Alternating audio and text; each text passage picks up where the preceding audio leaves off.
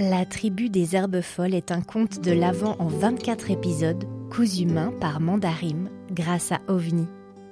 Chapitre 2 La frontière. Tout en haut de la vallée, au bout du sentier, un col marquait la fin d'un monde. La géographie s'était mêlée à la politique il y a bien longtemps, imprimant d'une marque indélébile et pourtant invisible le paysage paisible des montagnes des Alpes. Sur une carte, de simples pointillés séparaient un pays d'un autre. Sur le terrain, quelques bornes et panneaux avertissaient promeneurs, voyageuses et autres nomades que l'on avait passé la frontière. Les enfants aimaient à se tenir juste à cheval sur cette ligne improbable, un pied chez eux et l'autre posé sur l'ailleurs. Au col, la démarcation était plus affirmée, car il y avait là une ancienne cabane de douaniers qui était devenue un refuge prisé des alpinistes et randonneurs qui passaient dans la région. Pendant de longues années, elle avait abrité les gardes frontières qui patrouillaient dans la région à la recherche des contrebandiers et parfois des clandestins essayant d'atteindre un Eldorado promis. Tout engoncés dans leurs uniformes réglementaires, ils s'attachaient à appliquer les ordres venus d'en haut. Ceux qui décident qui est autorisé à franchir la frontière et qui ne l'est pas. Qu'est-ce qui est autorisé à franchir la frontière et en quelle quantité? Qu'est-ce qui est interdit? Qu'est-ce qu'on doit faire en cas d'infraction? Parfois, on pouvait les voir accompagner des personnes de l'autre côté du col. Parfois, ils redescendaient dans la vallée avec un contrebandier menotté qui finirait devant la justice plus bas, en plaine. Mais les temps avaient changé. Les gouvernements s'étaient entendus entre voisins et la cabane avait été désaffectée.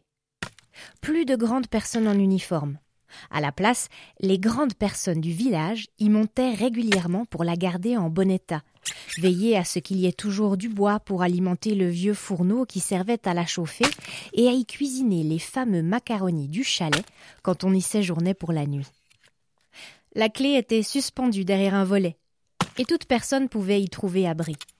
C'était un secret qui n'en était pas un. Le mot se passait par le bouche à oreille, et on connaissait loin à la ronde l'existence du refuge du col. Si vous croisez des marchereuses qui ont déjà passé par la région, nul doute qu'elles vous en parleront.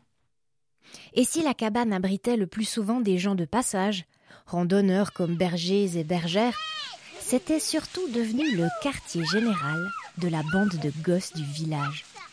Une petite troupe d'enfants libres et joyeux, que l'on avait tendrement baptisée la tribu des herbes folles. La tribu des herbes folles est une coproduction Mandarim et OVNI. L'histoire a été écrite, enregistrée et réalisée par Amandine Berger durant sa résidence à OVNI. La musique est de Victor Music. Si vous avez aimé ce podcast, parlez-en autour de vous et laissez-nous plein d'étoiles ça nous permettra de raconter à encore plus d'oreilles, petites ou grandes, de belles histoires. En attendant la suite, vous pouvez toujours nous retrouver sur Instagram, at mandarim avec 3 M. Merci pour votre écoute et à demain!